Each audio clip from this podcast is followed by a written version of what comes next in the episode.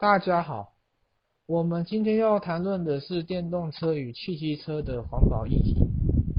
由于全球暖化和气候变迁的关系，现在全世界都在倡导要爱护和保护我们的地球，也就是我们所居住的环境。因此，我们才想要去做这个议题，去探讨电动车与汽机车的环保问题。再加上我们所身处的地方，台中市就饱受空气污染之苦，常常会因为空气污染的问题，令民众没办法呼吸到新鲜的空气，以至于只能长时间的待在家里，无法去进行一些户外活动。因此，如何要改善空污的问题，已经是一个刻不容缓的时刻了。而想要降低空气污染，我觉得我们可以先从我们平常使用的交通工具来当例子。像我们平常要去上班或是上课的时候，大家都是开着汽车或机车，而我们这些汽车或机车所使用的汽油、柴油等石化燃料作为动力来源，这些都是造成空气污染的主要元凶。因为这些车辆在行动的过程中，才会排放出二氧化碳，才会导致空气这么糟的原因。而我们今天主要会跟大家说明下面几点：一、电动车的节能减碳效益；二、汽机车与电动车哪种环保；三、柴油引擎运作的原理。探讨电动车的节能减碳效益，除了行驶过程中的碳排放外，也就是空污，也应该纳入整个生命周期的污染，包含生产、制造过程中的碳排放。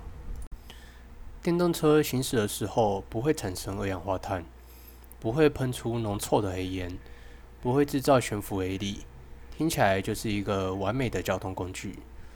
但事实上呢，人类的所有活动都与碳排放脱不了关系，而一样的产品或行为都可以追一路追溯碳排放之源头，从头到尾的碳排放记录，便称作碳足迹。就算是开在马路上零排放的电动车，其碳足迹也绝对不肯为零，甚至从头算下来，还可能比燃油车制造许多二氧化碳。在讨论真环保还是假环保之前呢，得要先了解一下什么是环保。温室效应是近年全球各国积极面对的重大议题，而空气污染则是台湾民众颇伤脑筋的烦人事情。那么，减少空污算环保吗？减少碳排放算环保吗？当然都算。但环保并不是那么单纯的减少某种对环境有害，就这么简单而已。何为环保认定困难呢？说起来简单，就是从头到尾把利弊得失算一算。可是实际上，想要把账算清楚，并非容易的事情。先说汽车。数千零件要追本溯源，成品一路探究到原料开采的碳排放，难度有多高，自然不在话下。这还算好处理的，毕竟有东西还能够有凭据，还能够进行估算。但许多举措对于未来的影响，得要多年后才能够被察觉，而且影响的范围越来越广，就难以全部量化了。交通工具电动化的讨论也同样陷入类似的情况。电动汽车跟机车到底有没有比较环保？总体来看很难说。但是否能够解决空气污染的问题呢？这个答案是很肯定的。电动汽车零碳零排放，但发电会有碳排放跟其他污染。从原料产地到提供车辆行驶为止来估算，电动汽车能源效率为百分之。二十点一，高于汽油汽车的百分之十四点六，也就是说，碳排放排放量较低。尽管电动车是真的少了排气管，但研究发现，那也只是把 A D 的污染转移到 B D 罢了。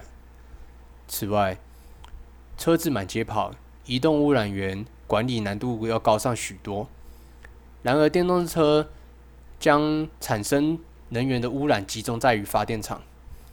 管理监控自然容易不少，而且污染源移到郊区，不止影响人口少，大自然也有更多时间可以去消化。虽然此举在地广人稀的国家效果明显，在台湾则受到土地面积的限制，没有那么理想，但还是有正面的帮助。可是电动车并非只有电力来源的问题，电动马达内永磁铁、永久磁铁需要稀土的元素。开采稀土会造成严重的环境污染。全球汽车销售量约九千万辆，但电动车只占了其中一百万辆左右，这样就已经导致稀土元素价格上涨。若需求持续的增加，稀土元素开采规模扩大，那么接踵而来的问题便难以估量了，并且百分之九十五趴的稀土元素都产自中国。然而，地球毕竟只是个封闭的生态圈，不管哪边受到严重污染，迟早都会对人全体人类有影响。最后，探讨电动车污染议题，应该在于有无适当且严谨的评估指标，并去考量其造成的环境影响。重点从来都不是在稀土会产生污染，所以不要用。而是应该用对待碳排放同样的态度和标准，去检验评估其他可能会对环境产生的冲击。再来，我们把先把时间拉回二零一二年，加州大学洛杉矶分校的学者着手比较传统汽车与电动车的碳影响。他们的第一个发现是，电动车理应消耗较少的能源。但是制造电动车时，却比制造传统汽车需要耗费更多的能源。主要的原因在于电池。一般而言，锂离子电池非常的重。想想看啊，美国知名厂牌特斯拉的 S 型电动车所使用的电池，光是电池本身就占了全车重量的百分之二十五，重达五百四十四公斤。是雷诺汽车科利奥的一半重量。锂离子电池的成分为八十 percent 的镍、十五 percent 的钴，还有五帕的铝。另外含有锂、铜、锰、钢和石墨。我们已经知道，在中国、哈萨克、刚果民主共和国开采这些矿石的条件为何？另外还必须加上精炼。以及运输和组装所需的所有后勤工作，加州大学洛杉矶分校的学者所做出了一个结论是：一辆电动车在生产过程消耗的资能源为一辆传统汽车的三倍到四倍。但是相对的，就整个生命周期而言，电动车具有很实际的优点。由于电动车不需要汽油，碳排放量也因此比较低。从工厂制造出来以后，上路行驶，直到最终抵达报废厂，总共排放了三十二吨碳。而传统汽车的碳排放量则是接近两倍。不过要注意的是。当年进行研究时，电动车的电池仅拥有一百二十公里的续续航力。然而，电动车市场成长速度之快，现在已经没有任何商用电动车的续航力低于三百公里了。因此，皮特森表示，足够强劲且充饱电，就能使车辆行驶三百公里的电池。就等同于在汽车制造阶段产生了将近两倍的碳排放量。若是电池的续航力为五百公里，则碳排放量甚至高达三倍。虽然如此，总结果仍是电动车占了上风。一辆电动车在整个生命周期里产生的碳排放量，是一辆汽的汽油燃料车的四分之三。特斯拉公司最近宣布，其 S 型电动车将配备超过六百公里电池续航力的电池。特斯拉的老板马斯克承诺，不久以后将生产出八百公里续航力的电池。不过，我们应该记得的是，电动车的性能越加提升，制造时所需的能源消耗以及产生的温室气体也会跟着增加。因此，皮特森做出了一个结论：技术上来说，电动车是可行的，但是从环保观点来看的话，电动车的生产无法永续。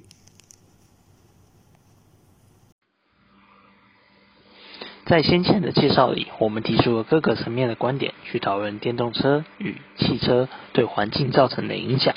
现在，我们来从汽车动力源来做一个全面性的分析，讨论不同的汽车动力源会对环境造成怎样的影响。首先，先来说汽车动力源有以下哪几种？有汽油、柴油、电动及油电混合等。以目前市场上主流，仍是以汽油及柴油的燃料为引擎作为主要动力。而这个环节呢，我们就来讨论以柴油为燃料的引擎会对环境造成怎样的影响，帮助各位在日后选购汽车上能够纳入环境保护的考量点，对生态维护尽一份心力。首先，先来说柴油车的优点是什么吧。在油耗方面呢？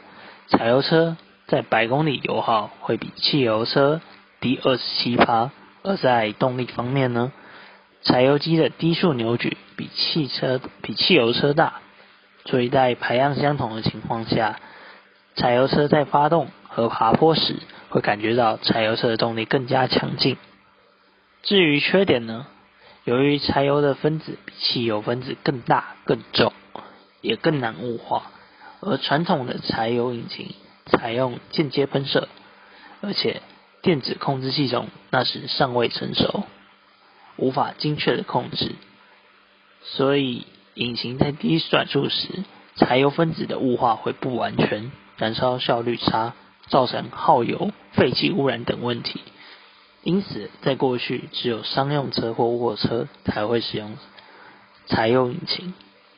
而这也是普罗大众对柴油机印象仍停留在噪音大、冒黑烟等这类负面印象的原因。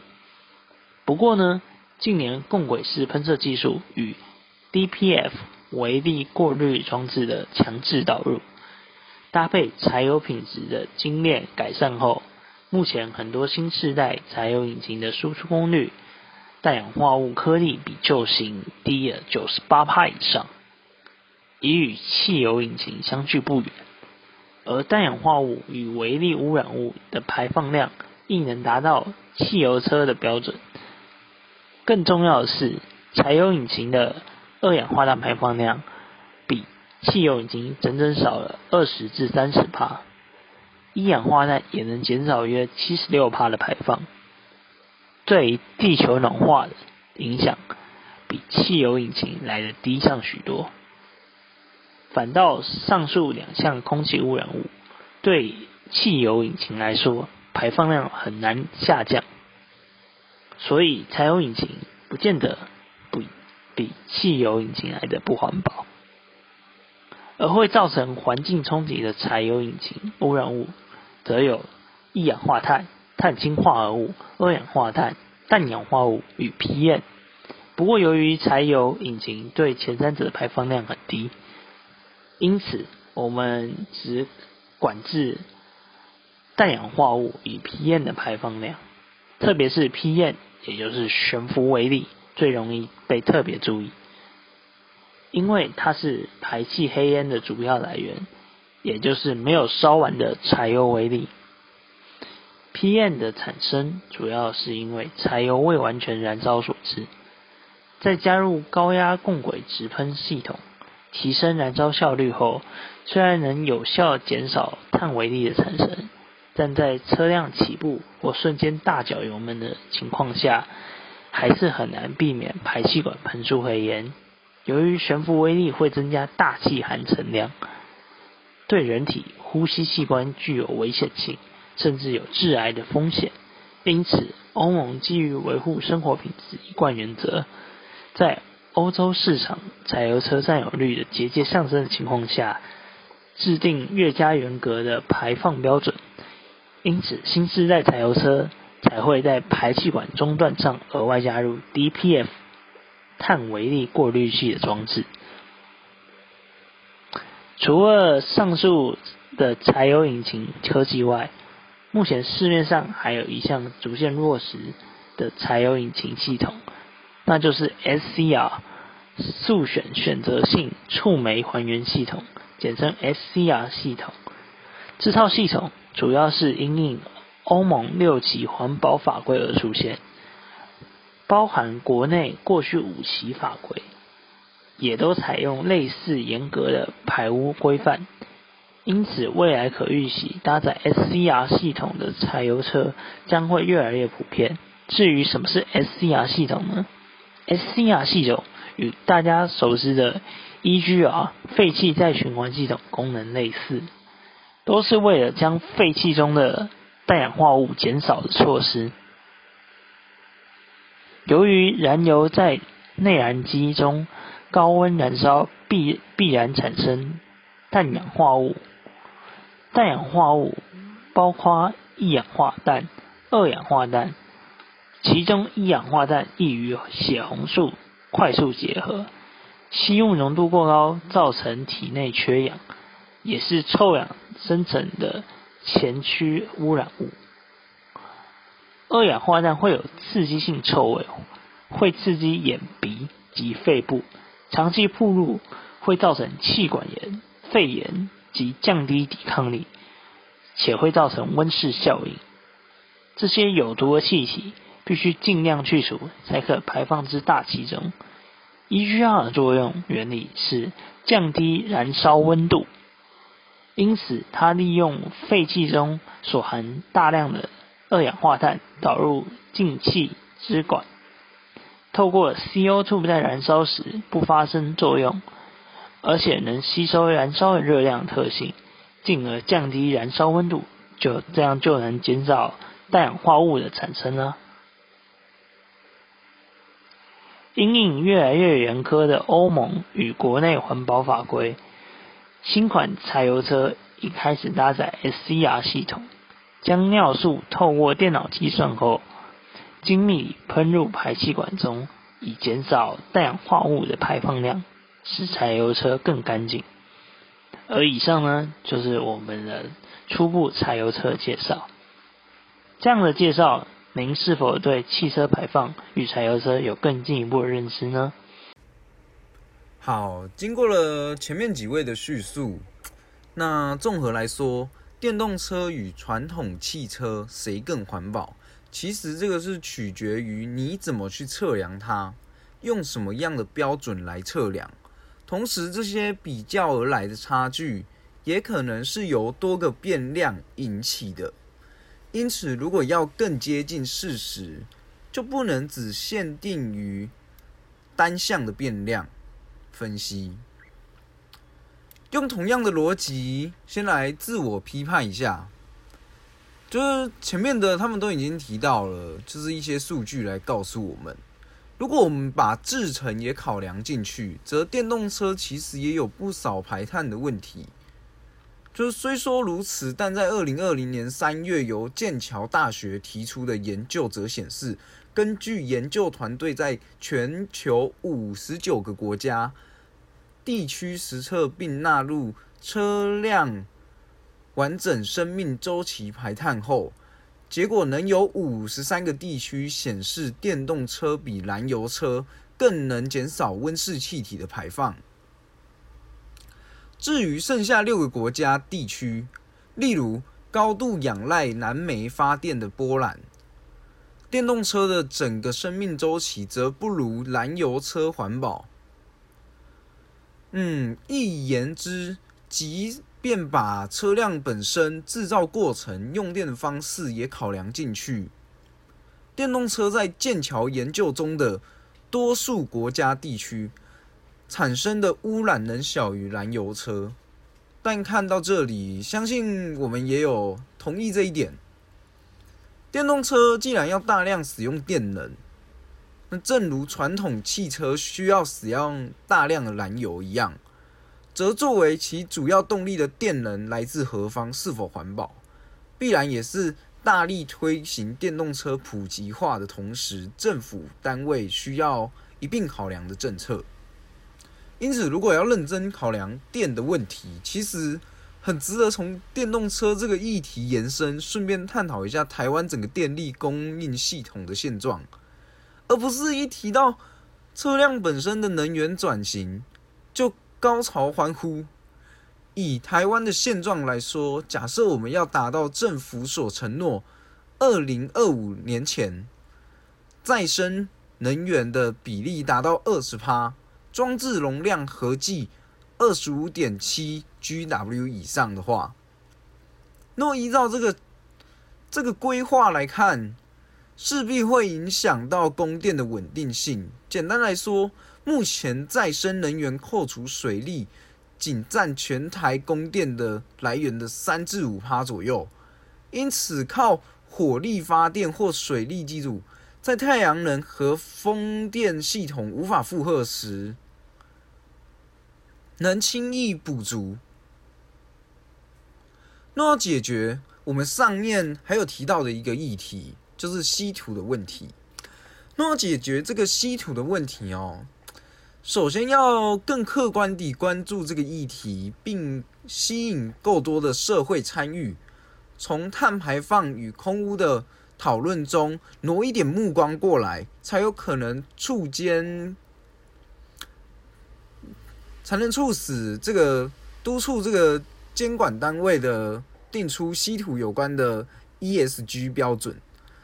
正如长期以来，在许多环保人士、学者、专家的努力下，人们日渐重视石化产业的排碳量等问题一样，关于电动车是否真的很环保，笔者逃出一个问题：目的不在。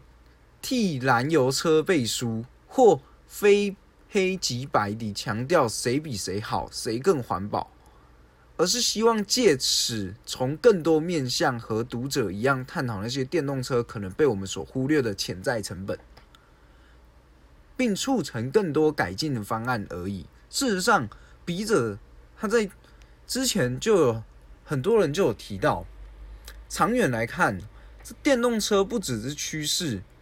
也是必要的发展策略，但需要从技术、商模、策政策、法规、环境、可行性、转换成本，乃至人性的方面去深入思考它成为主流后的未来，而非使抱着开电动车就是爱地球、绿能就是唯一解等信条。只要有人从不同的角度来讨论。就动把它贴上了永石化、永和、不友善环境等标签。新科技，尤其是标榜让世界更好的新科技，其发展在媒体和舆论的扩展下，经常是被高度看好，甚至狂热崇拜的。但其潜存的风险和问题。也应该有讨论的空间，才能促使科技继续更环保、更符合人性的发展，而非刻意无视甚至打压攻击。举一个简单的例子，在燃油引擎刚被发明时，不也被当代无数人视为让世界更好、不得质疑的新科技吗？最后就是大家平等发表的见解。就是希望大家都能在这一个评论里面学到更多东西。